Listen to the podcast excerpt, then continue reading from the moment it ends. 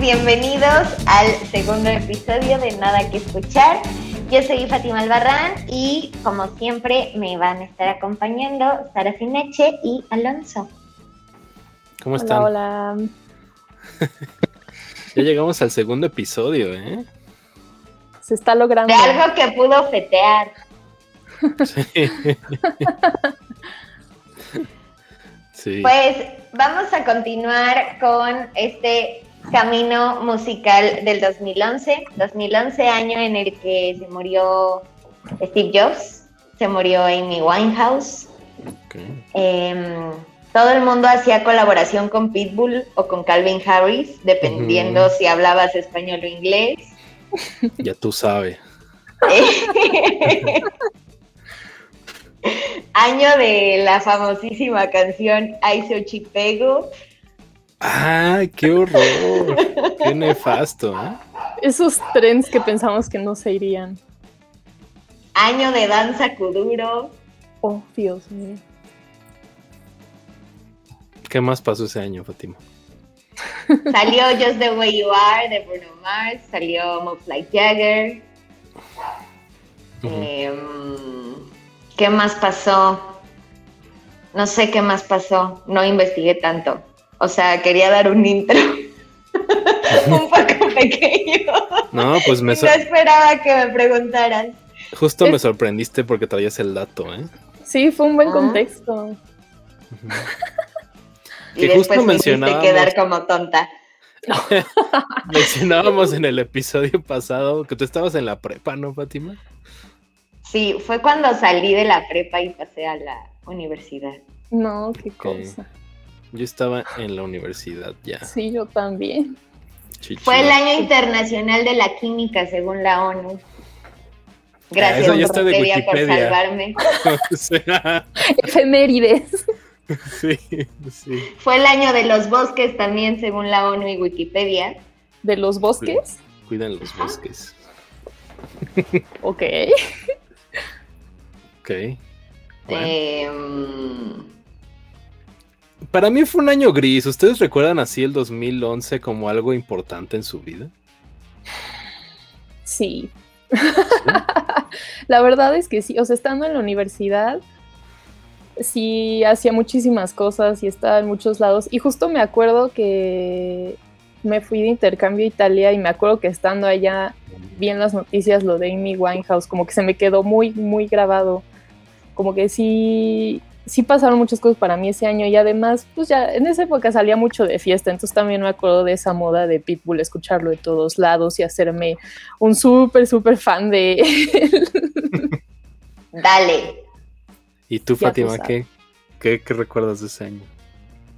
Pues, o sea, fue el cambio de mi vida, o sea, como de la niña básica de colegio en Polanco a entrar a la VM Lomas Verdes. Fue todo un shock para mí mi primer día de universidad. De fresa a fresa, Fátima. Mm, Vemos. Eh, ese año probé la cerveza, ¿no? Porque llegué a la UVM y yo como, ¿no conocen el vodka? Y me dijeron, o tomas cerveza o te quedas sin amigos, entonces empecé a tomar cerveza ese año. wow. Eh, ¿Qué más pasó en el 2011? Me di cuenta del impacto de Twitter porque me enteré primero en Twitter de la muerte de Steve Jobs que en las noticias. Eh, mm, y ya de ahí como que fue el año que dejé de ver como noticias o la tele y el año en el que fue como, no, todo en Twitter, todo en mi celo, todo en redes sociales y así. Mm, ¿Qué más? ¿Cuándo salió Spotify? ¿Salió ese año? No tengo idea. ¿eh? Según yo salió después, ¿no? Como por Julio 2000. del 2011. ¿Ah, sí? Ah, mira. Órale. Pues Fátima y yo ya declinamos Spotify, no estamos en Apple Music. Sa- Sara, ¿tú todavía tienes Spotify? Sí, la verdad es que todavía lo tengo, pero más que nada por las playlists. O sea, sí tengo unas 200 playlists ahí y me da coraje verlas desaparecer, pero en realidad ahora uso más Tidal. Pero las puedes mudar a Tidal. El ¿Sí? otro día vi un artículo en Tidal, sí, lo voy a buscar, eh, y te explican cómo, pasarte ya sea de Spotify o de Apple Music, pues playlist a Tidal. Ah, buenísimo. Ya no tendré pretexto. Creo que, bueno, yo no he probado Tidal, yo, yo ya estoy full Apple Music. Y, y algo que extraño de Spotify son las playlists. Creo que hay muy poca gente haciendo playlists así como raras. O sea, aparte de las que cura Apple y de los, la Ujú. gente que está ahí detrás de Apple, como que si yo busco un, un soundtrack, que sé que no va a estar así, no hay, no hay nadie que haya hecho la playlist y en Spotify salían cuatro distintos. Entonces, es lo único. En, de- en realidad yo no soy muy fan de Spotify. La verdad se extraña como tu daily mix y los descubrimientos, pero el algoritmo de Tidal es mucho más bonito que el de Spotify y el de Apple juntos.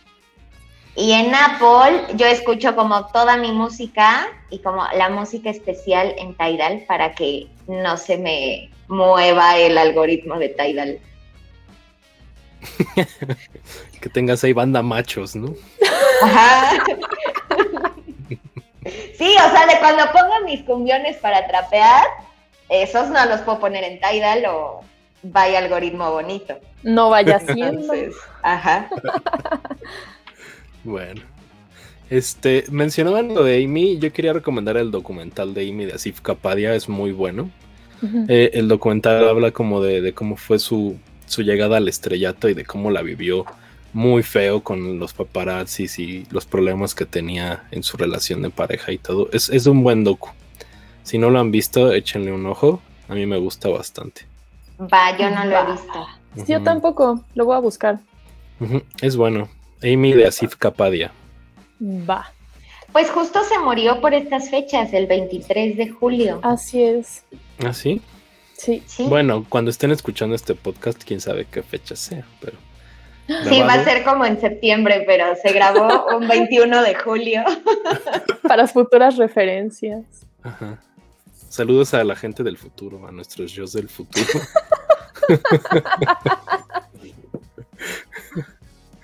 Ya vienen Sí. estresados porque no van a saber de qué hablar en el futuro.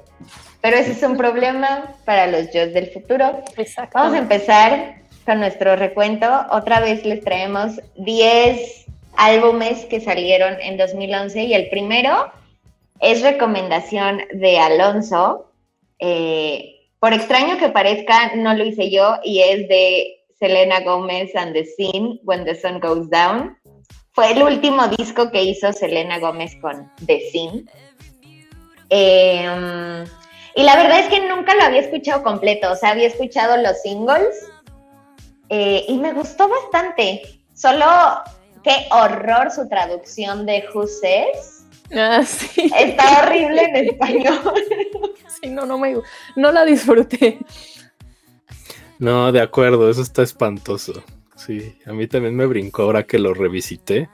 Eh, yo, la, yo lo añadí porque cuando estábamos haciendo la lista, en realidad tenemos 10, ahorita estamos en los segundos 10 y en- había entrado en los extras, pero creo que fue el álbum que catapultó la carrera de Selena Gómez. Bueno, el, el- el álbum catapultó la carrera. Yo no la conocía, ahí la conocí y a lo mejor ahorita no es The Thing, pero como que se proyectaba para hacer algo más de lo que fue al final, creo.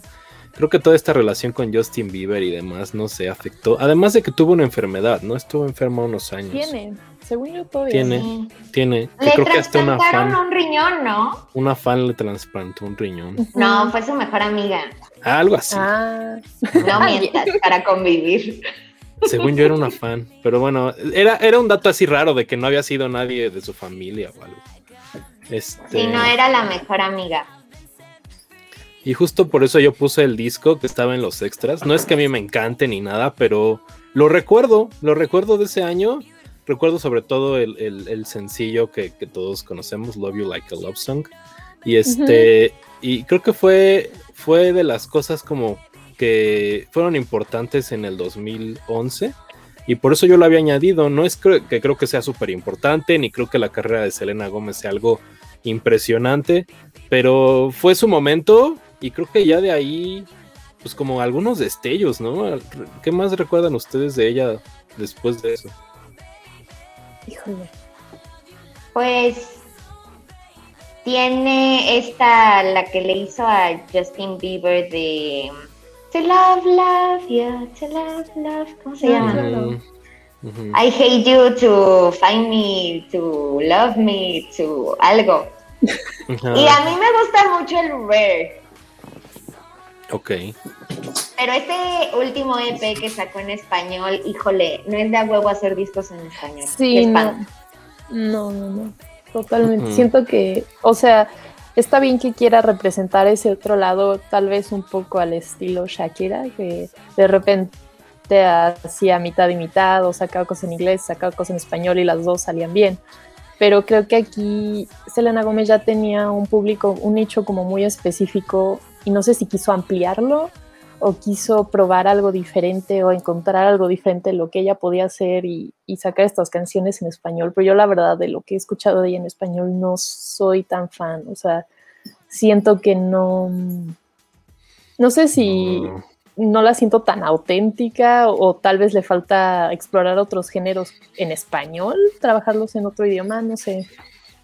Estoy de acuerdo. Creo que sí se siente como raro, como. A ver qué nos pega, Forzado. forzado. Y no ha sabido subirse al tren porque ahorita pues las colaboraciones con artistas latinos pues son como los grandes hits en Estados Unidos. Entonces creo que nunca supo como aprovechar la ola y pues siento que ya Sí. se le fue la neta. Sí, Sí. totalmente. Sí, creo que quiso seguir como a Becky G, que Becky G empezó todo en inglés, después le dio en español y se quedó en el español y vende muchísimo con su reggaetón. Pero, o sea, si siguiera haciendo música en inglés, a mí me encantó el Rare con Look at Her Now. Mm, mm, mm, mm, mm. Eh, ese disco me gustó mucho. También tiene su línea de maquillaje, que creo que le va mejor como empresaria que... Sí, seguro, ¿Cantando? sí. Y creo que lo rescatable de aquí es que no es como cualquier chico traumado Disney. O sea, obvio debe de tener sus problemas, además de todo el show con Justin Bieber y así, pero creo que es como de las niñas más sanas de todo lo que ha salido de Disney. Sí, o sea, en comparación con Miley Cyrus y bueno, hay unas peores, ¿no? Rachel está, se me fue el nombre. La que sale en Demi It's Lovato. Demi Lo- Demi Esa Lovato. pobre Demi Lovato la ha pasado re mal, ¿no? Sí. Sí. Bueno, o sea, no es Hilary Duff, que esa sí es la más sana, pero creo que está más o menos ahí en ese escalón, ¿no? Sí, sí, sí. Y en un punto fue la persona que más followers tenía en Instagram y ya después la pasó Cristiano Ronaldo, pero igual está como en el top 10 de Instagram. ¿A poco? Yo, no es alguien que yo relacionaría con así el top de alguna red social. Sí, no. Sí, es como Cristiano Ronaldo, Justin Bieber, ella y Kim Kardashian, algo así. Mm, Sí, de quién Los sí otros me suenan más, o sea, Kim, Cristiano Ronaldo, Justin, que Selena Gómez. Sí, también Y pensando La verdad en- es que...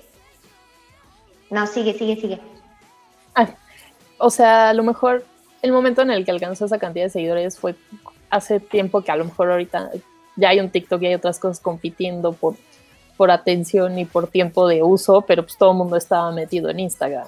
Entonces, siento que eso fue lo que le dio el boom. Eso y pues, que quisieran saber el chisme que pasaba con, con su novia. Ah, porque había como guiños, ¿no? Creo que en sus posteos de Instagram, así de, de Sí. cosas distintas. No, hasta de su hubo- relación. Ajá, como, bueno, lo que- investigando del disco encontré una fan theory de que nada más estaba con él para esconder que ella quiere estar con Demi Lovato y entonces encontraban fotos y era una cosa tremenda. Sí, no, no, no, no, no, una cosa que dije, oh por Dios, hay gente con mucho tiempo libre. Muchísimo. Pues los fans, Y pues no necesariamente, o sea, hay como mucha banda conspiranoica de estos que matan, que han matado a Avril Lavigne, a Britney, a los Beatles y así, entonces es banda con mucho Sí. tiempo libre para hacer toda una teoría conspiranoica, pero creo que, o sea, siempre ha sido pop bien hecho, bajo la misma estructura. eh, Y tiene cosas muy pegajosas Selena Gómez, aunque a mí siempre me ha parecido súper nasal. O sea, no es como que tenga una voz tipo Adele, sino que como que canta desde la nariz, no desde el diafragma, pero pues le ha funcionado. Pues sí, o sea, no es un artista que a mí me encante ni nada, pero creo que creo que tienes un punto, sí suena nasal lo que canta Selena Gómez. ¿Y cuál es su canción favorita? A ver, Sara. Mm, pues que creo que sí me quedo con la más famosilla del disco porque no, o sea, nunca he sido súper fan ni le he seguido en su carrera, entonces ha habido como dos canciones de ella que me han gustado así en general y la de Love You Like a Love Song sí, sí me gustaba y sí la escuchaba, pero así como solo un poco por encima de las demás. Sí, yo estoy de acuerdo con Sara. Esa yo creo que es. O sea, a mí no me gusta Selena Gómez. Yo añadí el disco porque es algo que recuerdo de ese año y creo que de entre las. toda la lista gigantesca de, discos que había. Pues es este. Me gusta esa canción. El disco, ahora que lo revisité porque lo escuché en su tiempo, se me hizo algo nada fuera de lo extra, de lo normal. Entonces me quedo con el, el sencillo también. ¿Tú, Fátima? Lo puse porque a mí me gusta Mickey. Los hechiceros de Wolverine 3. No, esas épocas de Disney Channel ya no eran mis épocas. ¿sí? no, yo tampoco los vi. Pero mi favorita, o sea, de escuchar ya todo el disco, me gustó Bang Bang Bang, pero de los mm. singles, a mí me gustaba muchísimo Hit the Lights. Mm, ok, sí, sí. Más o menos.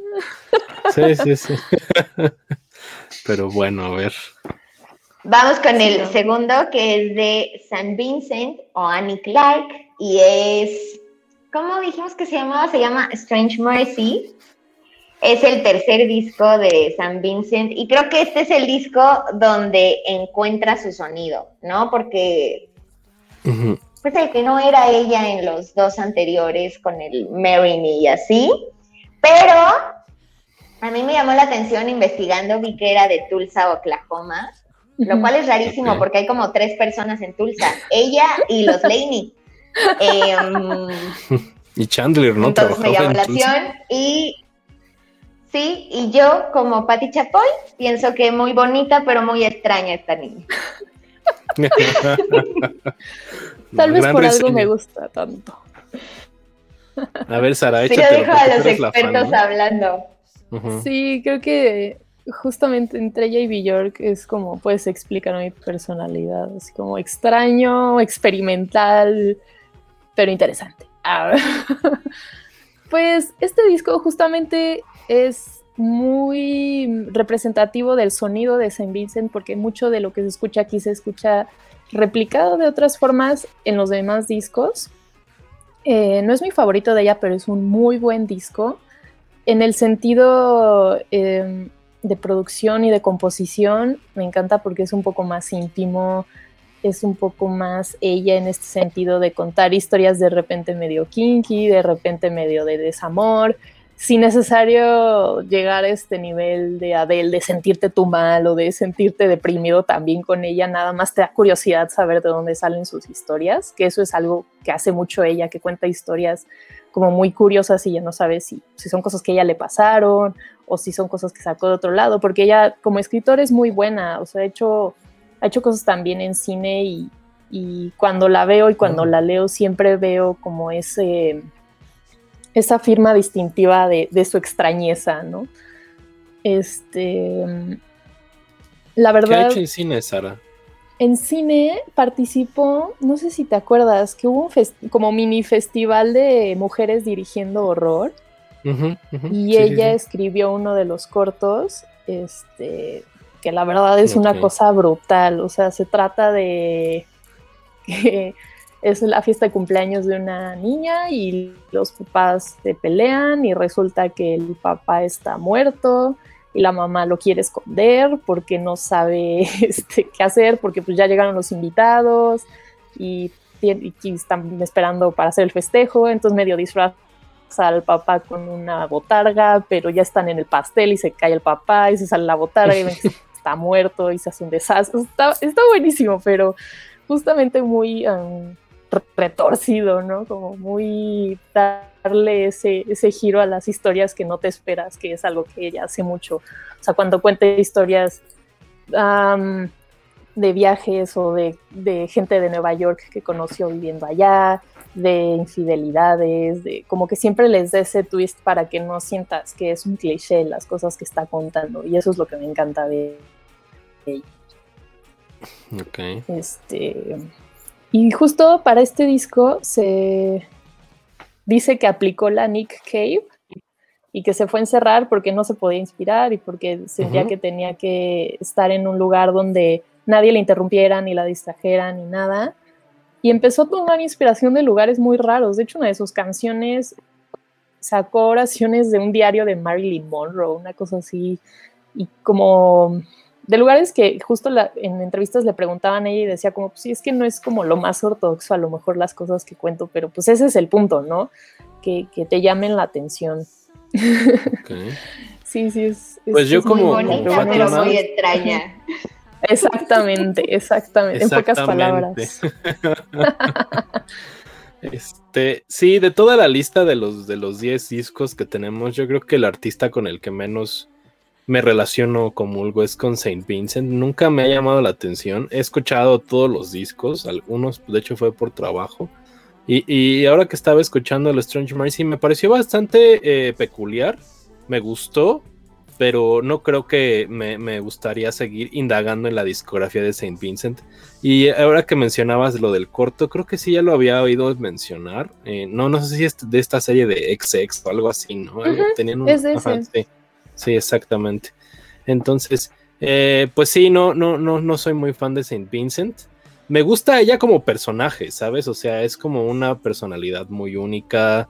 Eh, se siente, no raro, se siente padre. O sea, como ondas David Bowie-sescas. Sí. Exacto, ¿no? Sí.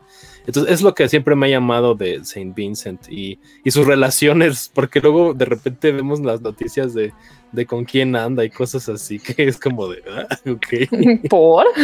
Ajá, Albarrán. ¿Y la han visto en vivo? Sí. No, yo no. Sí. La verdad es que es parte como de, de, lo, de lo que ella representa en un sentido las mujeres en el rock, de que eso no se ha perdido y que puede ser puede seguir siendo relevante aunque no hagas a lo mejor el sonido del momento. Y lo pone mucho en sus shows. Igual son muy extraños, pero son muy buenos. Ok. ¿Cuál es tu canción favorita del álbum, Sara? Mm, híjole. La verdad es que creo que la de Surgeon, que es justo la que tomó inspiración en el, uno de los diarios de Marilyn Monroe. Ok yo, yo apunté aquí Cruel, que me gustó mm. bastante ahora que lo escuché. Está, está bastante chida. De hecho, la agregué a, mi biblioteca y todo. Esa fue la que más me gustó del álbum. y Fátima, no sé si ya se nos congeló Fátima. ¿Y estás, Fátima? ¿Sigues ahí? ¿Ya me fui? No, no, no. Ok. Eh, creo, no sé cómo se pronuncia, es Dilettante es de las últimas, me gustó mucho. Es el track 9. Em, y ya. Muy bien. pues sigamos en este recorrido del 2011. Miren, más facts. Eh, Katy Perry hizo el California Dreams Tour con 125 shows alrededor del mundo. Fue el año del terremoto de Nepal, y fue el año de la crisis en Grecia. Me acuerdo perfecto de eso en redes ah, sociales, que era como adopta un griego. Y estaban guapísimos. de eso me acuerdo, de la crisis en Grecia sí me acuerdo. Sí.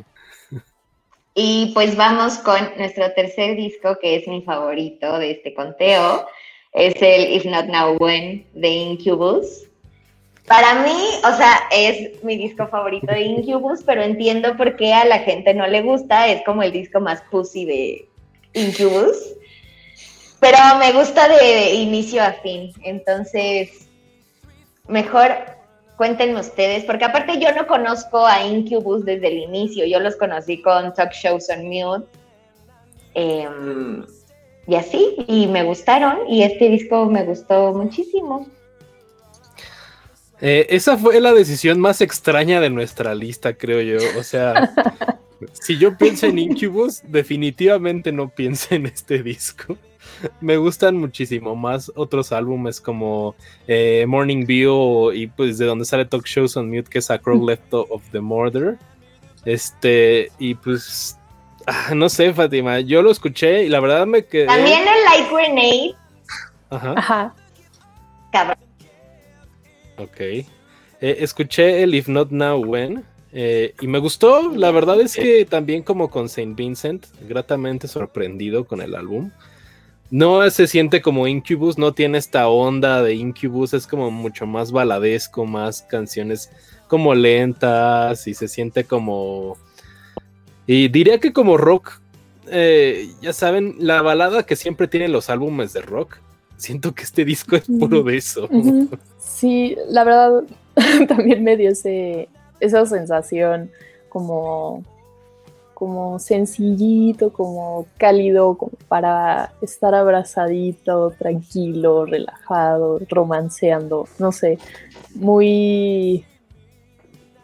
Sí, sí, justo muy no Incubus, lo tenía como apuntado de esa manera, o sea, algo muy diferente a ellos, que también puedo entender a lo mejor alguien más fan como Fati, que, que lo aprecie de otra manera y que lo viva diferente, pues, escuchando todo lo demás que sí suenan más a ellos, algo, algo que no lo sea, ¿no? que tenga algo- un poco más de valor que ofrecer. Eh, es, es muy interesante, de hecho busqué por qué se llama así el disco. Y aparentemente viene de una frase de un sabio judío. Este, que dice, si no, si no voy a ser yo ahora, ¿quién lo será? Y si no voy a ser ahora yo, ¿cuándo? Así como muy filosófica la onda y creo que es un poco también por donde se va incluso en las letras, ¿no? O sea, muy, muy de perspectiva y que te ponga a pensar. Sí. Se siente. El disco tiene esta onda como contemplativa que yo no relacionaría con el Incubus que yo conocía antes de No. este álbum. Exacto. Sí. Pero Fátima, ¿por qué te gusta a ti tanto? Tú lo escogiste. Danos tu opinión. Platícanos. Platícanos el por qué. Pues justo, o sea, por esto baladesco, me encanta Promises, Promises. Y desde que escuché la de Isadore, me encantó. Creo que esa es mi canción favorita. Y que también cierren con un. ¿Cómo se llama esta canción? Switchable. Switch, Switchblade. Switchblade. Ujú. Switch. Eh, aunque esa creo que es la canción más Incubus de, de los 11 tracks. De acuerdo. Esa fue la que yo dije, esto es Incubus. Sí. Lo demás es un experimento balada. Ajá. Y me gusta mucho también In the Company of Wolves, que es una canción eterna de ocho minutos, como cómo va cambiando los matices, la historia, no sé, como que te tranquiliza, pero de repente ta, ta, ta, ta, ta.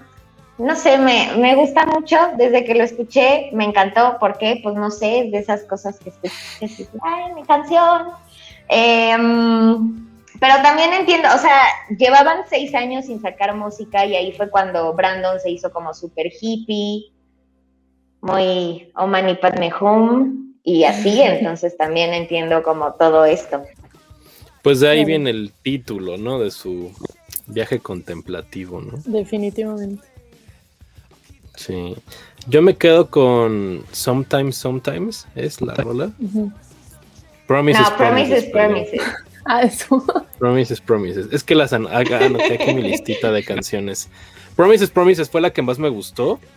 Fue la que, por lo que veo en el álbum, es la más escuchada. Y entiendo totalmente por qué. Porque sí se siente como esta balada, pero creo que tiene todavía la onda de Incubus ahí medio eh, como agarrada. No es como Switchblade que se siente Incubus totalmente y como Talk Shows on Mute y todo lo que conoce la gente de que no, que no está familiarizada con Incubus. Entonces esta canción Promises, Promises fue la que más me latió del álbum.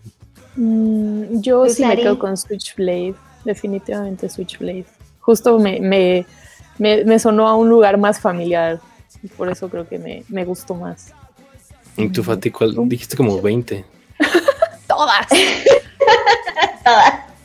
Eh, o sea, de, los cinco Promises Promises y de las demás, me encanta Isadora. Porque no sé, no conozco a ninguna Isadora ni a su hija Erika, entonces no sé, pero a mí me encantó. Conecto contigo. Sí.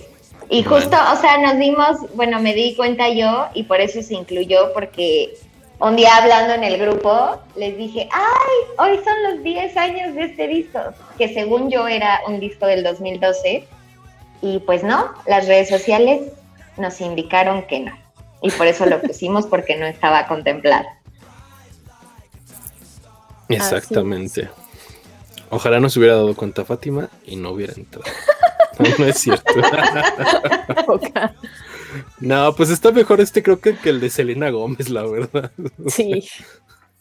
Pues vamos al cuarto, que es de nuestra pelirroja favorita. No sé si sea, no, no es mi pelirroja favorita, tenemos a Hayley Williams, pero ella es Florence and the Machine y el disco es el Ceremonials. Em, no, no me considero fan de Florence, pero la respeto muchísimo. O sea, sus shows son increíbles, su voz es increíble, como todo esto pop darks que hace y que mete arpas. Mm, me gusta mucho el trabajo de Florence and the Machine. Em, disco que trae colaboración con Calvin Harris en Spectrum.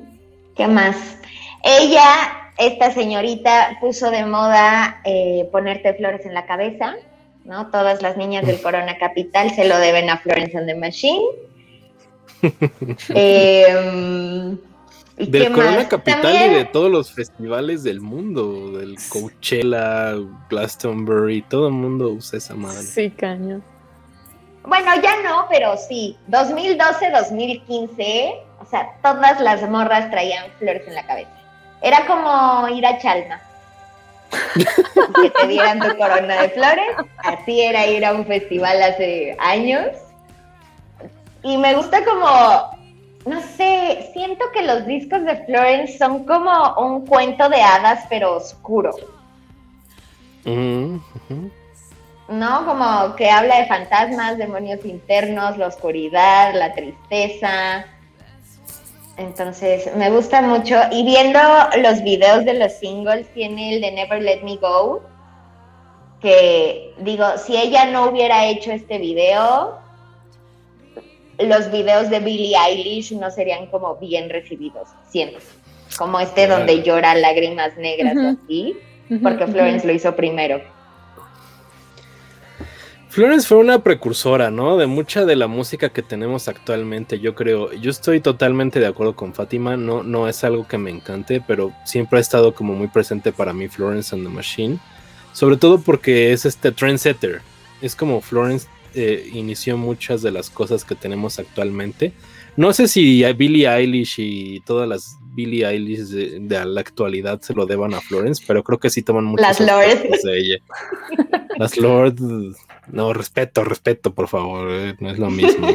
este, eh, no, sé si se lo deban a Florence, pero creo que sí hubo cosas que se recuperan de ella en mucho del estilo como gráfico, del estilo de los videos, de la línea, eh, como de la, desde el diseño de producción y todo, definitivamente creo que sí se lo deben a ella, estoy de acuerdo. El disco a mí no me encantó, no soy muy asidua de Florence and the Machine. Eh, me gustan más otras este, propuestas que ha tenido Florence, incluso después de este álbum. Eh, este lo siento como medio apagadón, no sé, no sé por qué. O sea, sentí que las canciones, ninguna conecté mucho con, alguna de las canciones. Pero ¿saben por qué pasa? Porque creo que tiene como lo mismo que, pasa con el álbum de Incubus, que, que, es como más light. No sé, no sé si fue una perspectiva mía, pero sentí el Ceremonials como dentro de la discografía de Florence and the Machine como algo más light. No sé si fui yo. Mm. Sí, siento que también me pasó eso.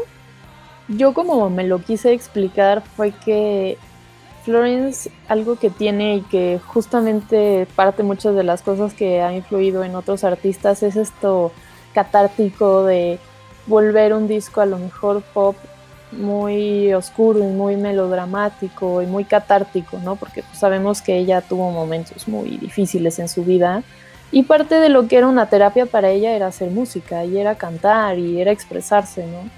Y siento que después encontró una manera de explotarlo y de amplificarlo de una manera todavía para apreciarlo mucho más, pero que, que esos este, ejercicios estaban empezando ya, ¿no? O sea, desde aquí, a mí este disco me bajoneó y no en el sentido de Adele, en el buen sentido de, decir, wow, ¿qué, qué, onda lo que está expresando, sino justamente es, es, muy, muy oscuro, muy como que apagado, justamente apagado. Y creo que solo conecté realmente con una canción y porque la escuché en How I Met Your Mother y dije, ah, ya, ya sé cuál es pero no porque diga, híjole, qué, qué, increíble, la sentí en el corazón, ¿sabes?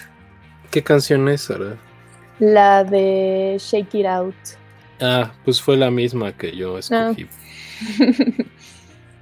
pues esa, sí. Estamos ahí igual. Todos escogimos la misma. Qué aburridos. Qué chafos. la misma. Yo no soy muy fan de How Mother. Venía. Perdón. Salte. Eh, venía del boom de, del disco anterior de Dog Days Are Over. Entonces creo que no tuvo este hitazo, pero creo que es muy bueno el Ceremonials y, y yo tuve oportunidad de verla dos veces la en el Corona Capital del 2011 y la vi en el Palacio de los Deportes en 2019. Mm. Y qué show. En el Corona además yo ni la quería ver, pero estaba de y la gente me llevó, yo nomás alcé las manos y la gente me llevó y acabé en la valla y yo como, ¿qué hago aquí viendo a esta señora? Eh, y me gustó muchísimo. Porque aparte yo decía, ¿qué hago aquí viendo a esta señora? Porque yo no sabía que Flores es del 88 o del 86, pero aparenta más edad de la que tiene. Sí, sí. Es del 86, 28 de agosto del 86, pero sí se ve mucho más grande de lo que es, además de lo blanca que es. Sí, eso no ayuda. Arruga rápido. Es que ha tenido una vida complicada, creo que Florence, ¿no? Florence Welch. Sí, problemas alimenticios. Entonces, creo que también la acabaron un poco. Pero, pero lo hacen muy bien. O sea, si pueden ir a verla en vivo, vayan a verla. Aunque se sepan dos canciones, lo van a disfrutar porque también todos sus músicos son increíbles. Todo está bien padre. Lo tendré en cuenta. Yo no, no, no veré a Florence en vivo. Pero bueno, lo, no anoto. Ah, yo sí, sí me quedé. Vemos. Te aviso. Te aviso. Pues vamos al siguiente, que es de The Strokes y se llama Angles. Creo que es un disco cualquiera de The Strokes. Cumple, es como la música de siempre. Tengo algo con The Strokes que siento que es como la misma música, como que estás en un loop, como, como con Muse. Sí, sí, sí, sí, sí. No, no, no, no, no, no, a ver, a ver. Sentí lo mismo, gracias. Alonso Casablancas habla. La realidad es que Angles es el disco más pedorro de los Strokes. Esa es la verdad. Es el peor disco de los Strokes. Eh, se sentían poco inspirados, empezaba a permear el proyecto solista de Julián Casablancas, que era muy electrónico, eh, con todos estos como onda synth wave y más madres. Y el Angles es el que más lo, captura, o sea, es el que más agarra esta, esta etapa de Julián. Este, no me acuerdo cómo se llama su proyecto solista. Era Julián Casablancas algo. Y luego tenía otra más. And the Voids. And the Voids, exactamente. Este, el Angles es el que más agarra esta, esta onda.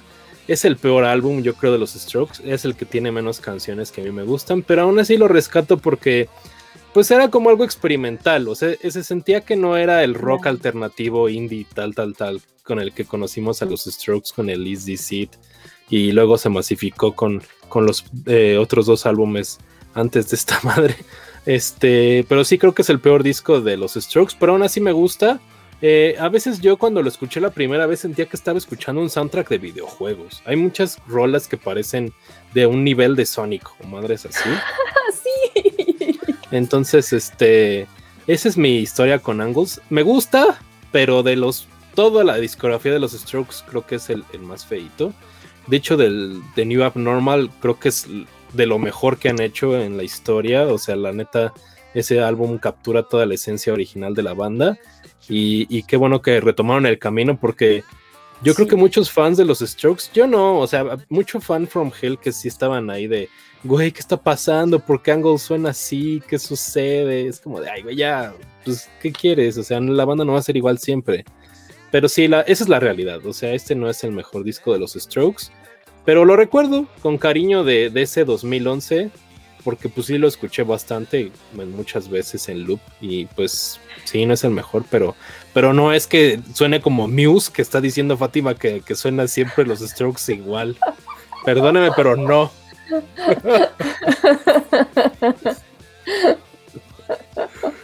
Tienen una línea. Ya bien ofendida la señora. Sí, ya. Desconectada la llamada. estás en tu silla. Me voy a parar ahorita.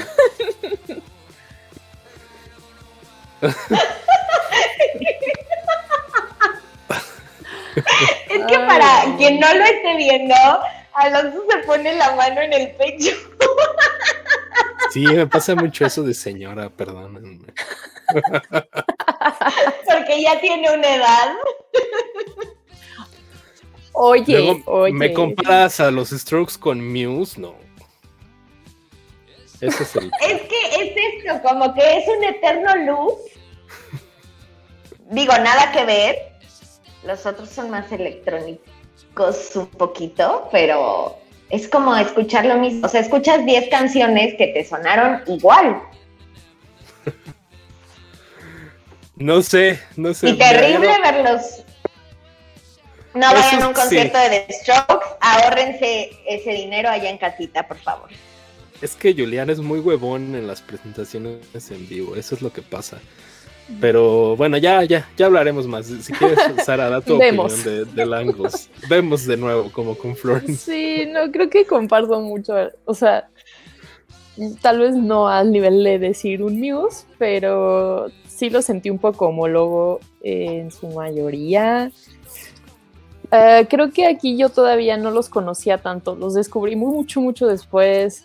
Este, no me juzguen. Yo soy extraña, ya lo han visto. Este, y como que no conocía tanto de la trayectoria, de cómo habían crecido, cómo habían, se habían hecho el nombre que tienen ahora. Y sí te dan un poco de contexto de, su sonido, a lo mejor hasta de detalles de, de, escucharlos y saber qué son ellos, ¿no? Que también es a veces algo bueno, porque escuchas el bajo, escuchas la guitarra, sabes que son ellos, o sea, tienen algo como muy bien marcado de su identidad como, como banda y eso creo que también puede ser algo positivo. Pero sí creo que no, no fue de mis top de, discos de la lista. Perdón, Alonso. No, yo no lo defiendo. Díganme sus favoritas. Um, a, ver, aquí tengo las mías apuntadas.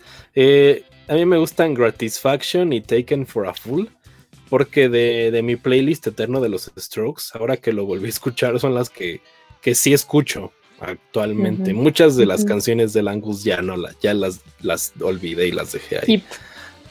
Ajá, entonces Gratisfaction y Taken for a Fool. Yo creo que más Taken for a Fool son como las que me gustan, pero pues así que digas, uy, qué canción sasas, no, no son, no lo son.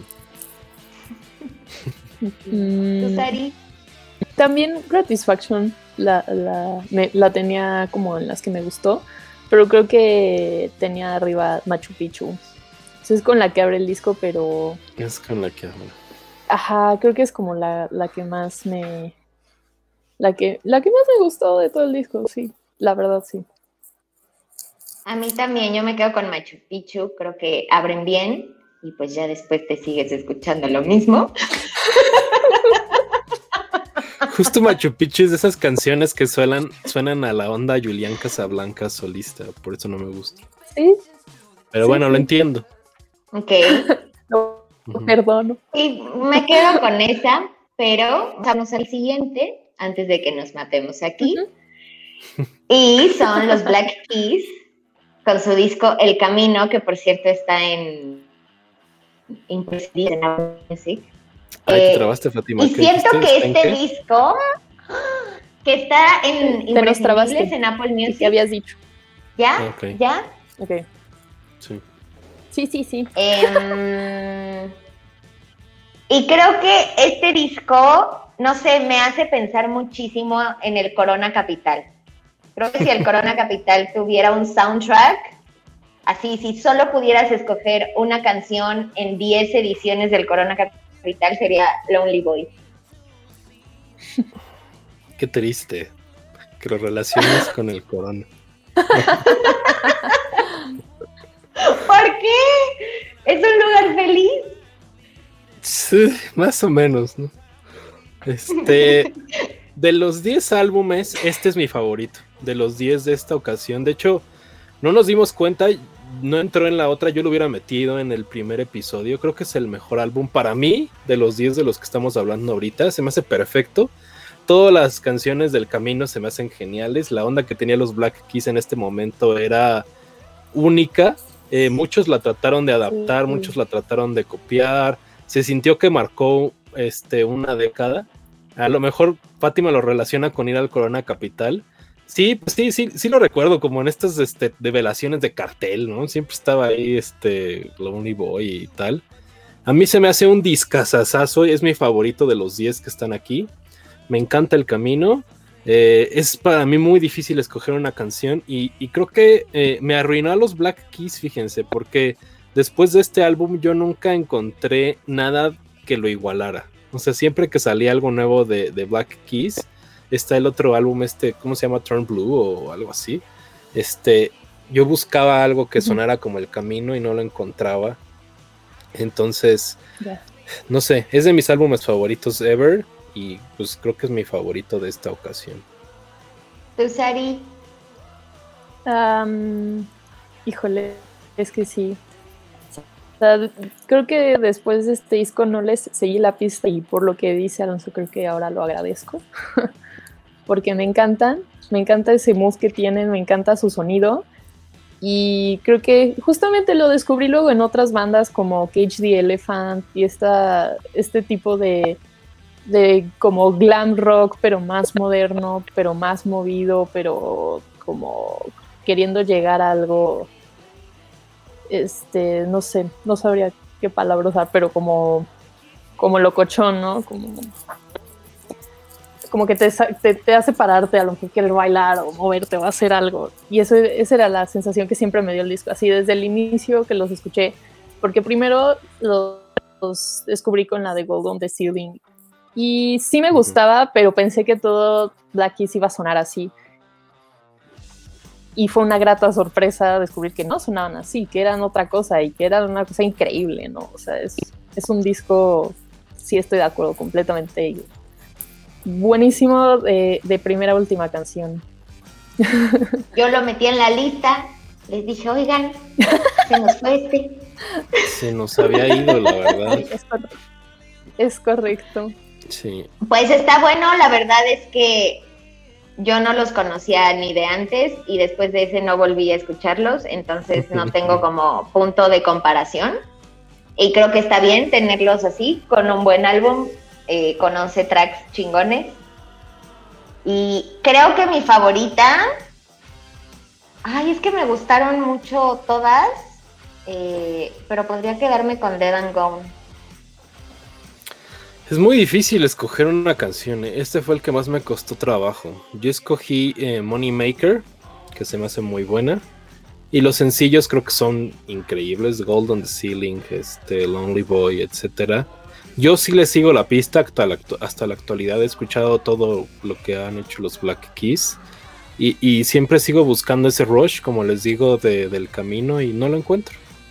No, no creo que lo hayan equiparado en ninguna de sus producciones actuales. A lo mejor alguien que esté viendo el podcast que diga, no, estás menso, sí lo tienen en, en el Turn Blue, como les decía, etcétera. Pero yo no encuentro nada que esté a ese nivel.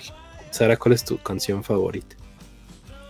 Sí, tal vez cae de cliché, pero sí Lonely Boy siempre me pone de buenas. Me encanta esa canción. Em, pues el siguiente es de Foster the People y es el Torches. Su primer álbum, su primer y único buen álbum, eh, ya después no sé qué les pasó. O sea, porque este álbum también es bueno de inicio a fin y después no sé qué pasó con Foster the People. Eh, me gusta mucho, me pone muy feliz y así, me encantan las 10 canciones. Yo estoy de acuerdo con Fátima, es un gran disco. O sea, de la uno a todo, todo el álbum es muy bueno. Es una de esas cosas también que yo siento que fueron eh, muy importantes en la época, el Torches de Foster the People. Sabemos que tiene su, su lado de controversia ahí con, con su single y su canción. Con Pues sí, habla de un tiroteo escolar, ¿no? O sea, que a mí se me hace algo muy o sea, tienen huevos para hacerlo, ¿no? Para que la canción hable de un tiroteo, se me hace así una cosa. Y aparte ponerla feliz. Sí, no, eh, mucha gente que ni siquiera no, no sabe ni qué pedo y, está hablando desde la vista del, del, del, pues, del tirador y todo, está cabrón. Se me hace, se me hace muy buen disco y estoy totalmente de acuerdo. ¿Qué pasó con Foster the People? Es genial el Torches y de allá en fuera, pum, desaparecieron, nada al nivel. No sé. Sí, definitivamente estoy, estoy de acuerdo con los dos. O sea, iban muy bien encaminados a lo que pudieron haber hecho. O sea, es un, es un disco muy auténtico, pero fue muy, o sea, bueno, yo la referencia que tengo del disco es, este, es un poco extraña porque cuando salió escuché los singles pero nunca había escuchado el disco completo. Y luego este, mis hermanos juegan FIFA y el año siguiente una de sus canciones estaba en el FIFA. Y la verdad es que este, será tema para otro, otro episodio pero FIFA siempre trae soundtracks que te pueden revelar muy buena música. O sea no te puedes dar cuenta y estás escuchando cosas increíbles. Y ahí los descubrí y después ya me di la oportunidad de escucharlos este, a profundidad y a mí me gustan muchísimo, aunque sí cuando los vi en vivo no fue lo que esperaba a lo mejor. O sea, creo que sí me quedé esperando más. No sé si es justo como esta parte de que ya siguieron otros, otros sonidos y otras líneas de composición y se quedaron con eso y eso fue lo que presentaron y que a lo mejor fue parte de lo que no cantó pero siempre me quedaré con este disco. Es buenísimo, me encanta y, siempre me regresa justo a esa época de la universidad. No sé por qué, porque no lo escuchaba en la universidad, pero siempre me acuerdo de la universidad con este disco. Yo no los escuché. ¿Cuándo los viste? Los vi contigo, ¿te acuerdas? ¿Viste en el Pepsi? En el Pepsi, ¿no? Como 2017. Sí. Sí, es que ese, o sea, no estuvo bueno, pero el, el del Vive Latino 2012 estuvo increíble. Y aparte llevaron a un mariachi para Pump Up Kicks y estuvo bueno también. Pero sí, nada que ver del Vive Latino al Pepsi, pero pues justo, o sea, fue seis, siete años después del Torches, entonces... Sí, no. un día, ¿no? Que vino como Tudor Ajá. o algo así. Sí, Tudor Cinema Club. Este, yo creo que de los 10, este, creo que es el disco más importante, me atrevo a decir, el Torches de Foster the People. Fue muy importante ese año. Como les digo, tiene su dejo ahí de, de controversia por el Pump Up Kicks. Y las canciones siguen sonando hasta la actualidad. O sea, hay mucha gente que lo sigue descubriendo y no tienen idea que el disco cumple 10 años. Eso se me hace muy notable. Sí, es como, es este atemporal, ¿no? Es muy atemporal. Totalmente de acuerdo, sí. Y la portada también me parece bastante linda. Sí. Sí, yo no tengo la referencia, pero siempre me ha parecido que está basada en este Where the Wild Things Are, el Mm. álbum. Siento que tiene esa onda. No sé, no quiero hablarlo porque no tengo ya de dónde venga el arte de la portada, pero siempre lo he sentido, que tiene esa línea como del libro de Maurice Sendak. Sí, los monitos, ¿no? ¿Y qué canción les gusta más? de ¿Su favorita? Mm, A ver, Creo que yo me quedo con Houdini. Sí, yo también. Sí, es la que más me gusta. Es muy Sí. chida. Sí. Yo me voy con Don't Stop. Don't Stop. Mm, mm. Todo ese Sí. disco es bueno. La verdad, escoger tampoco es tan fácil. Es, es un gran disco. Es el que más escuché ahora que, que revisitamos estos álbumes. ¿En El serio? que, el que volví a poner. Yo también.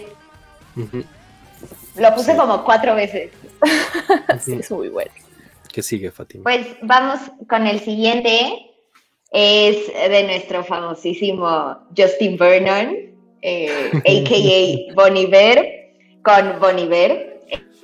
Eh, que sí, amigo, tú que le dices Bon Iver, please no le digas Bon Iver, es Bon Iver.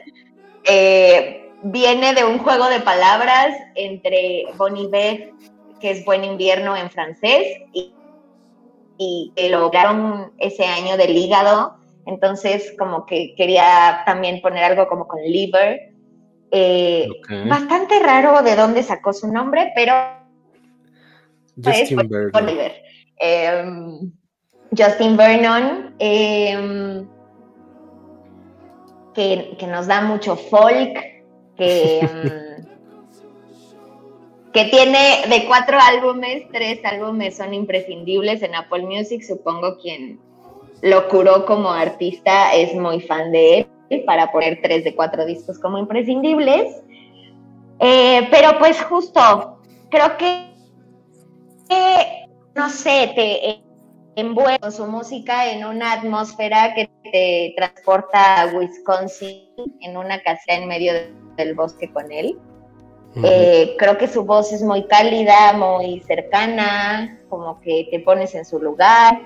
Mm, y pues nada, un barbo más de Wisconsin. Ah, sí. Lo queremos un este barbón. X. Un barbón X. Bon Iver. Lo que sea. Creo que es un virtuoso de la música, porque de que tiene muchísimo talento y de que es inteligentísimo lo es. Pero lo que pasa con sus fans es que creo que, no sé, lo ponen en un altar inalcanzable eh, Ujú. y así. Pero es, o sea, de que es muy bueno, es muy bueno. Eh, creo que Fátima está en lo correcto. Creo que los fans de Bon Iver lo ponen en un lugar en el que yo creo que no, no está. Platicábamos por qué añadimos este disco y mencionábamos que, que volvió gracias a ese monstruo espantoso que se llama Taylor Swift, que produce sus últimos este, trabajos. Este, eh, a, a mí nunca me ha gustado Bon Iver. Eh, tenemos ahí una historia de que trabajamos en muchas cosas que tenían que ver con Bon Iver y nos hartamos de eso. Este, ahora que lo escuché, lo escuché por primera vez para hacer el podcast y me pareció una cosa bastante padre, ¿eh? Eh, siento que si, si yo fuera así como en un road trip por Estados Unidos, ese sería, sería lo que escucharía. O sea, tiene toda esa vibra campirana, folk, estar ahí este, cruzando Sí. por Wisconsin, Milwaukee, etc. Esa vibra tiene el, el disco de Bon Iver. Me gustó bastante, me sorprendió, porque yo nunca, nunca me había traído. Y este, y la verdad es que quedé gratamente sorprendido. No creo que siga tratando de buscar más música de Bon Iver, pero con este álbum entiendo, entiendo de dónde viene el fandom, porque es muy difícil capturar en un álbum como una vibra, un, que, que tenga un espíritu de algo, ¿saben? Como una esencia.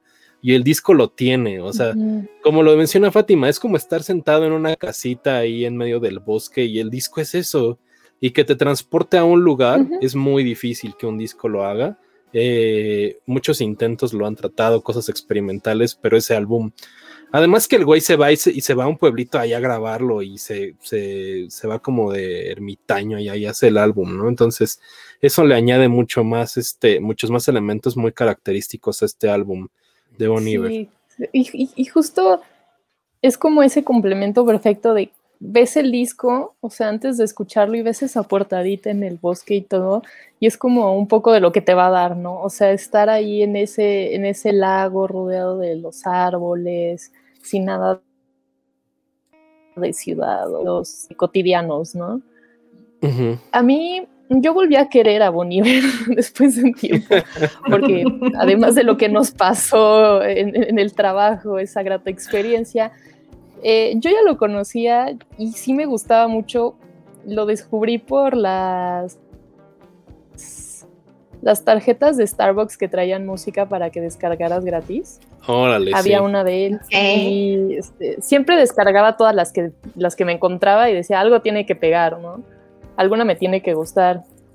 Y, y, me gustaba mucho justamente porque lo ponía como música de fondo para trabajar o cuando estaba haciendo otras cosas, me relaja muchísimo y me hace recordar justo una, una casita en el bosque que he visitado, que es de mis abuelos, y me hace pensar así en esa casa y en ese, en ese laguito que estás tapado porque hace frío, pero está súper rico enfrente de la fogata, como todo ese sentimiento que dices que, que da perfecto el disco sin necesidad de más, ¿no?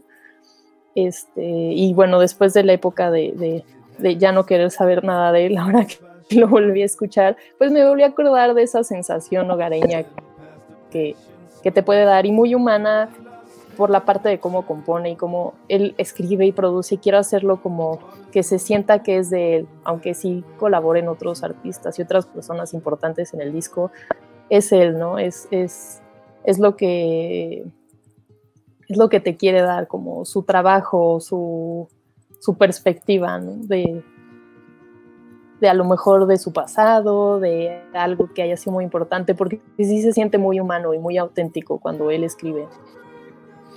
Sí se siente. Se siente como en contacto con, con, el ambiente, se siente que trata de incorporar todos esos aspectos en el álbum. Sí, sí, sí estoy de acuerdo es, como les mencionaba, es difícil capturar eso en un disco y Bon Iver lo hace. Pero aparte este hace todo. Le dio el Grammy, el mejor álbum. Sí. Sí, compone, escribe, se produce, hace todo, entonces, o sea, sí merece todos los aplausos, pero no lo sobrevaloren tanto fandom. Sí, no sean puristas. Todos tenemos derecho a cambiar.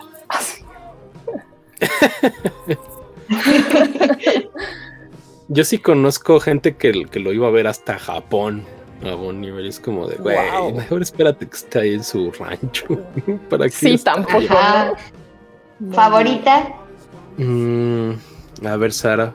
Mm, yo diría Minnesota. yo también tengo Minnesota. Más, Coincidimos. Yo puse Calgary. ¿Tú, Fati? Cabe mencionar que para quien no, no conoce el álbum, todas las canciones tienen nombres de de lugares. Entonces, eso se me hace cagado. Sí, como que se fue de viaje, ¿no? Y en su viaje como que los fue escribiendo. Sí. Y ve el letrero y así, ah, sí, Bienvenido a Lisboa. Del aeropuerto. Comunidad, 100 mil habitantes. Y ahí rola, ahí en el anuncio. Y ya corto. Vamos con el siguiente, es de Licky Lee, el Wonder Rhymes. Em, si no conoces a Licky Lee, seguramente has escuchado la de ah, I follow, I follow you, deep sea, baby. Eh, y pues esta niña también muy bonita, pero muy extraña. Tiene un álbum muy extraño. Eh, es sueca y así.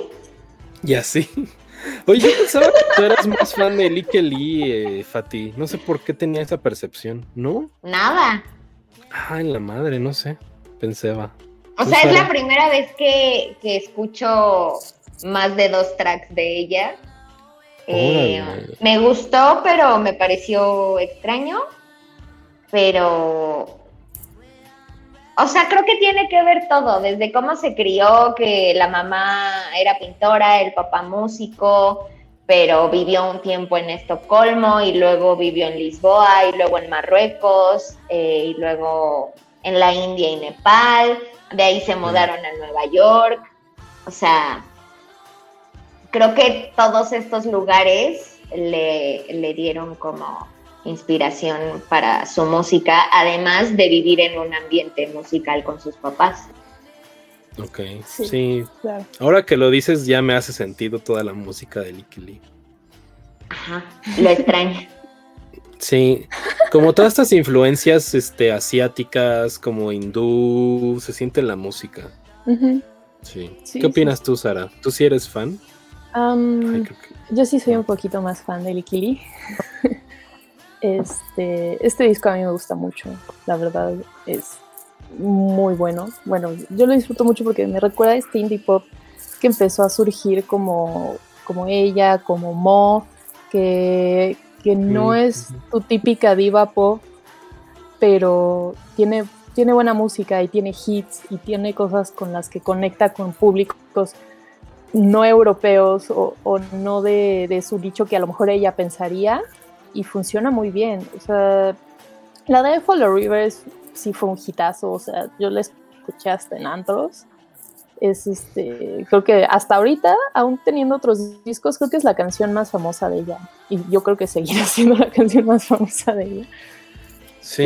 Pero tiene lo suyo y lo padre de esto es que ahora que fue, fueron los 10 años, este, sacó un, una reedición del disco que viene con otras como ediciones de estas canciones y la de Follow Rivers tiene una versión medio remix con Tyler the Creator que sí le da otro giro a la canción nada pop y creo que vale la pena que, que se escuche sí sigue siendo el Lee, sí sigue siendo esta chica extraña pero pero ofrece cosas interesantes, o sea, incluso en sus otros discos, en el de So Sad, So Sexy, Still Sad, Still Sexy, sigue, busca otros caminos, pero sigue siendo diferente al pop que solemos escuchar en Britney, en Katy Perry, en Rihanna, que eso es algo que a mí me gusta mucho de ella.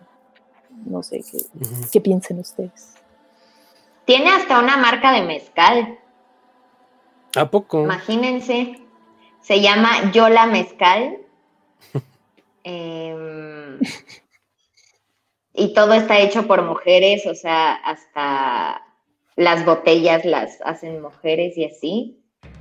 Entonces, pues está padre eh, apoyar el feminismo y, también las fotos del Instagram de Yola Mezcal son muy extrañas, como ella. Ya nos pasó Fatih. Eh, para comprar el mezcal. Sí, es de Oaxaca. Ajá. Ok. Eh, hablando de Licky Lee, yo sí escuché el Wounded Rhymes en su tiempo. Me pareció un disco súper innovador. Ella me parecía una estrella pop que según yo en ese tiempo iba a cambiar la perspectiva. Si recuerdan, también como que Dua Lipa viene por ahí, venía creciendo, ¿no? En ese momento también. Y este... Y pues solo una llegó. ¿O es Dualipa es de después? No, Dualipa sí empezó a subir covers 2015, 2016. Sí.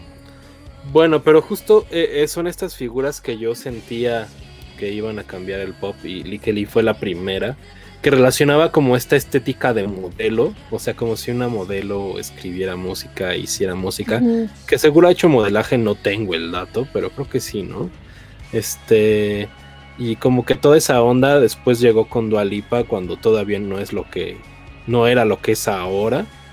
Entonces yo sentía que esa iba a ser la, la, línea que iba a tomar el pop actual. No la tomó, es una cosa distinta. Digo, Dualipa pues manda ahorita las listas del Billboard y demás. Pero creo que lo que define la pop actual no es ella, siento. Ella sí es como más tradicional. Y hay cosas como Olivia Rodrigo, Billie Eilish, etc., que creo que es lo que más define al, pop de, esta generación. Y siento que Licky Lee se quedó en el camino, no sé por qué, yo, yo sentía que iba a ser una promesa que, que llegara más alto, pero se quedó como en un nicho. Siento que la música de, de, de, de Lee es como muy este, de nicho, precisamente de la gente que le gustó desde el primer álbum. El Wounded Dream se me hace muy, muy buen disco. Y Stay Follow eh, Rivers, pues sí, o sea, no creo que llegue a algún momento, a menos que llegue otra vez al mainstream, que la veo difícil, pero creo que esa va a ser la Sí. canción con la que la relacionemos. A mí me gusta mucho un cover que tiene de Time in a Bottle, también se me hace muy buena rola, me gusta más su versión que la original. Entonces, sí, y además el álbum tiene canciones que también me laten, pero bueno, ya pasándome a, a- a las favoritas, yo creo que está cañón que supere eso, o sea que supere el I, I follow, está Sí. cañón, y me quedo con Sí. esa. Yo también. Y aparte participó, por ejemplo, en el soundtrack de The Fault in Our Stars. Ay, Phil Barrera. Se le salió el gallo. Este, Mm, ese es sí, un gran soundtrack, ¿eh? El de- del soundtrack Sí. de The Fault in Our Stars es un gran soundtrack. Tiene ahí Charlie. XCX, ¿no? Además. Tiene a Birdie, tiene a, a tu queridísimo Ed Sheeran y así, pero trae una canción de Licky Lee. Y sí, o sea, yo con ella y con Mu pensaba que iban a pegar así cabroncísimo y pues no pasó, pero este es un tema que tenemos planeado para otro episodio y es como, pues justo ya no hay una Madonna, o sea, ya todas son estrellas fugaces y creo que ella sonó muchísimo en el 2011 porque en, a donde fueras, o sea, pusieras radio, estuvieras en el antro, fueras a un bar, fueras a una peda casera, estaba I, I follow. Pésimo que los fans de Licky Lee iban a decir, estos güeyes llevan cantando la misma canción 15 minutos y el disco ni han hablado de otras rolas. Pero la verdad yo lo escuché en su tiempo, lo volví a escuchar ahora y es la mejor canción del álbum, perdónenme, creo yo. Sí, es que sí lo es. Sí lo es. Tu canción, Tu Sara. canción favorita. Am, creo que Jerome me gusta mucho. O sea, ya queriendo salir de, de- del que obviamente me encanta y no la voy a cantar. Jerome me gusta muchísimo. O sea, siento que es de esas canciones que a lo mejor si los este el contexto se hubiera alineado para que sacara y pegara igual o que tuviera más hits el disco, yo hubiera escogido eso. Ok. Sí. Pero Sí, pues no se pudo. esa estaba en mi segunda. Ay, ahora sí, ¿no? Ahora resulta. No, porque se me quedó mucho que repite mucho el Jerome. Y dije, ¿quién habrá sido Jerome? Eh, hace rato, porque lo escuché hace rato. No hice mi tarea el fin de semana con Liquidi. Y ya acabamos. Pues vamos con el último. Ah, sí, nos falta uno. Claro. Nos Mención falta especial. el música de fondo, que es el unplug de Zoé. Híjole. Fue, fue un gran unplug, yo creo, Ah, yo digo. Um, yo- híjole, yo nunca he sido tan, tan fan de Zoe. Eh, sí lo escuchaba y estaba en todos lados y así lo iba conociendo. Y pues el Unplugged justo ya tenía varias que, que sabía que había escuchado en otros lados o que me gustaban. Es, es un disco, el- o sea, el- el- la sesión en sí es muy bonita, está, está padre que tenga estas colaboraciones también. Creo que en un aspecto local, categorizando los unplugs que ha habido, este es uno que, que sí está en el top, es muy bueno. Ya pensando en todos los este, unplugs que ha hecho MTV, pues sí hay unos que de verdad sí se la matan muy fácil. Pero pues tiene lo suyo, o sea, creo que aquí fue donde pude no odiar tanto a Enrique Boom en una canción y disfrutarlo, y eso se me hizo extraño. Entonces, pues sí, le doy su, su mérito. Ajá, fue un logro, fue un logro. Mm, yo creo que es un gran unplugged. Yo creo que sí es un gran MTV unplugged. Está en lo correcto, Fátima. Creo que en general no somos fans de Zoe en este programa. O no lo sé, Fati, ¿tú eres fan de Zoe? Yo no. Pues me gusta muchísimo el Memorex Commander y el corazón atómico de la Vía Láctea. Nombre cortito para un disco. Em, así como, ay, soy súper fan de Zoe, no, los he visto varias veces en vivo. Me gustan, pero es que yo sí me inclino mucho más por la música en inglés, pero si tengo que escoger a bandas mexicanas, sin duda Zoe está en mi top. A mí me gusta mucho el Memorex Commander etc, etc, etc. cuando salió en su tiempo se me hizo un buen disco. Zoe no era nada, o sea, era como de, órale, es una propuesta distinta, se siente diferente, fresco. Y pues eh, actualmente como que siguen liderando, yo creo que este subtérmino que está casi muerto del rock en español. Entonces, este es de las bandas que si tú pones en un cartel sabes que alguien va a ir a verlos. Yo por cuestiones de la vida los he visto como cuatro o cinco veces en vivo por, por, pues, por trabajo. Nos costaba, nos, nos, nos, tocaba ver a Zoe muchas veces, los vi en muchos estados diferentes de la República y vaya que llenaban siempre eh, eh, el escenario en el que estuvieran. Y personalmente el Unplugged eh, se me hace un buen disco, la verdad tiene canciones y arreglos muy bonitos. Eh, las colaboraciones que tienen ahí con Denise Gutiérrez, ya mencionó Sara Bumburi.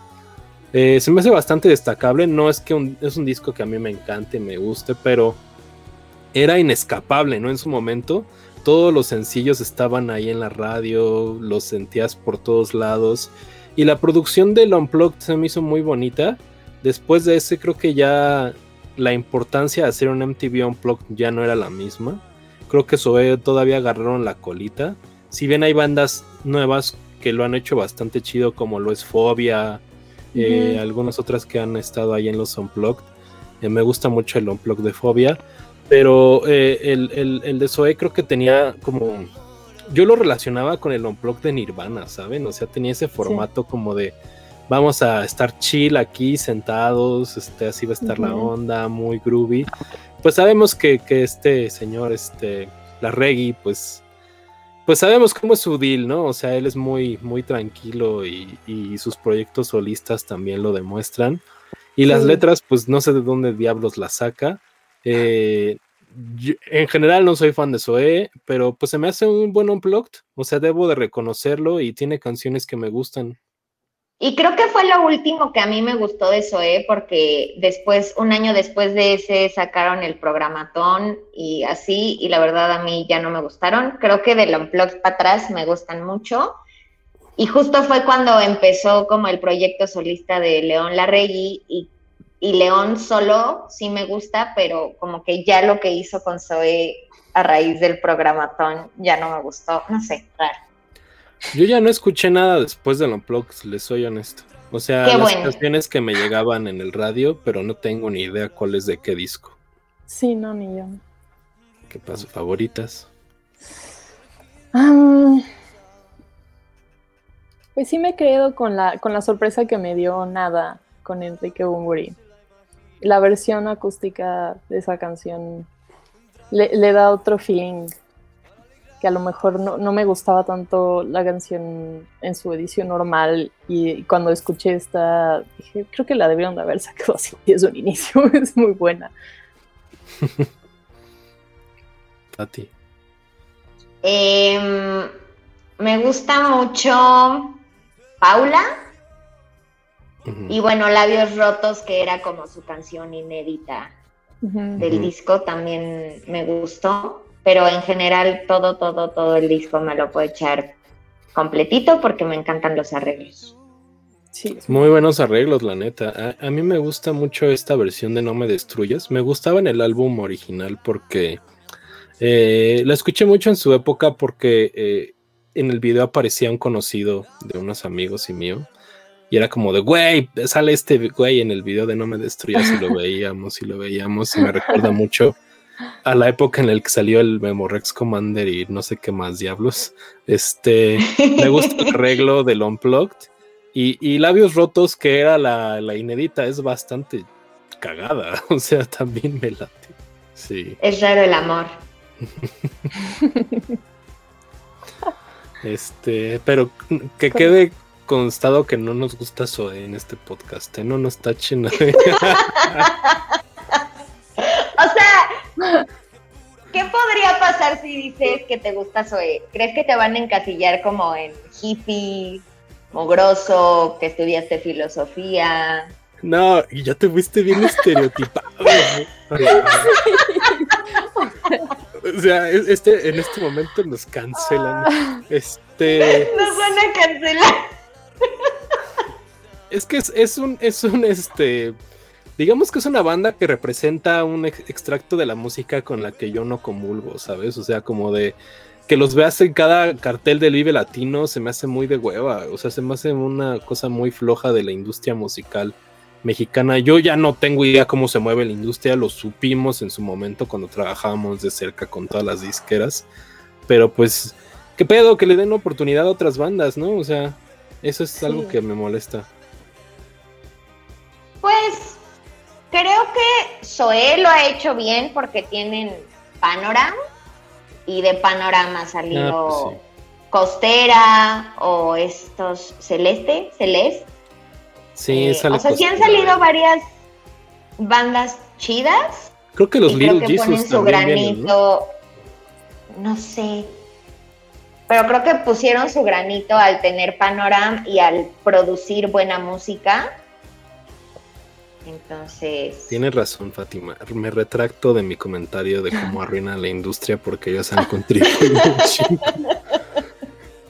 eh, es más como de que digamos que el género actualmente en México ya no es lo que era. Todavía nos tocó un poco de esos destellos. Yo no conozco bandas así muy actuales de rock en español, rock de México. Y como que se volvió la banda confort de mucha gente, ¿sabes? O sea, es como de, ah, pues sí, soy tal. Y no salen de eso. Y eso es lo que me da flojera. Creo que eso me refería. Sí, los reinos también salieron de Panorama. Creo que Enjambre y Reino. Justo. Este, es esta parte de, a lo mejor más bien de, parte del fan o del escucha que se encasilló en algo tan bien y en su momento tan rompesquemas que hizo y cómo se mantuvo ahí Zoe, que sí se lo reconocemos. O sea, no por nada está en la lista hoy, no por nada es el único disco en español que incluimos, ¿no? O sea, sí, sí tiene un mérito todo lo que ha logrado la banda, pero justamente el problema como muchas veces pues cae en los fans, ¿no? O cae en el, en el que solo escucha Zoe porque sabe el mérito que tiene la banda y es como, pues, ya de ahí para abajo yo no he escuchado otra cosa porque no vale la pena.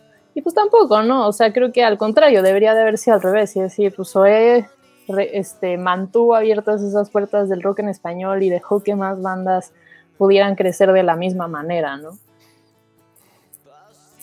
Y cabe mencionar que eh, vimos una lista de discos en español y creíamos nosotros que era el que merecía más estar en, la, en el top.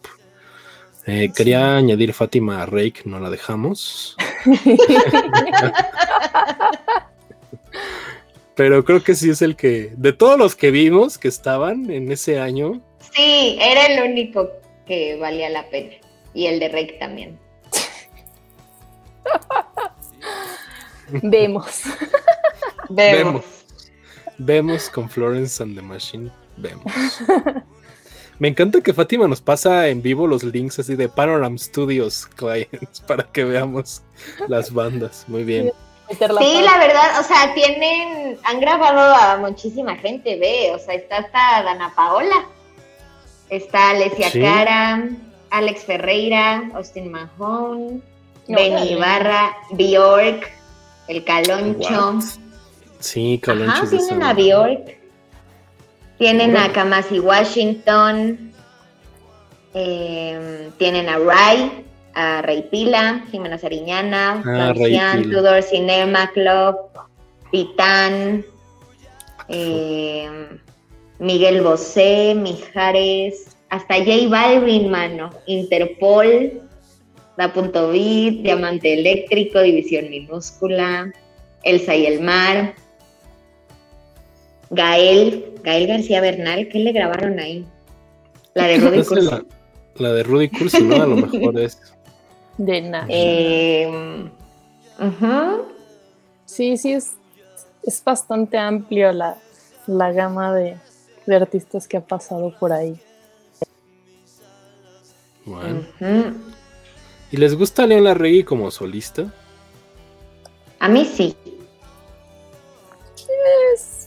No me gusta ni me disgusta. O sea, puede sacar música, la escucharé, pero pues de que la tenga a lo mejor en lo que esté escuchando este, todo el tiempo o en mi vida diaria, no lo sé. O sea, nunca acabé de, de, conectar con él, con su propuesta solista, la verdad.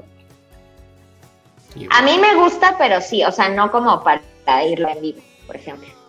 Pero no, no iría. Sí me gusta. El Voluma me parece un buen disco. Entonces, ¿me? bueno. Pues, ¿Vemos? ¿Vemos? Ya no hay más discos, ¿no? Ahora sí era el último. Pues sí, muchas gracias por acompañarnos. Em, déjenos en los comentarios o vayan a atacarnos en Twitter. Eh, si les gustó, si no les gustó, si les gusta la misma música que a nosotros, si opinan igual, si están escuchando I, follow, em, o así, o, cuáles son sus highlights del 2011. Y recuerden seguirnos, estamos como Nada que Escuchar Podcast en Facebook e Instagram, como Nada que Escuchar en Twitter. Em, y pues den sus usuarios de redes sociales, muchachos. Sara. Em, yo estoy como Sara G, sin H, en Instagram, en Facebook no, pero en Instagram y en Twitter sí, entonces, bueno, y en TikTok sí son de los que son parte de esa secta como yo.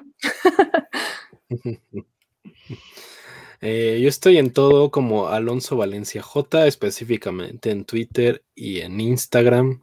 Y también tengo TikTok, pero pues no subo nada, solo lo uso para chismear. Bien ahí. Yo estoy en todo como Fati Albarrán, Fati con Y, y yo no tengo TikTok.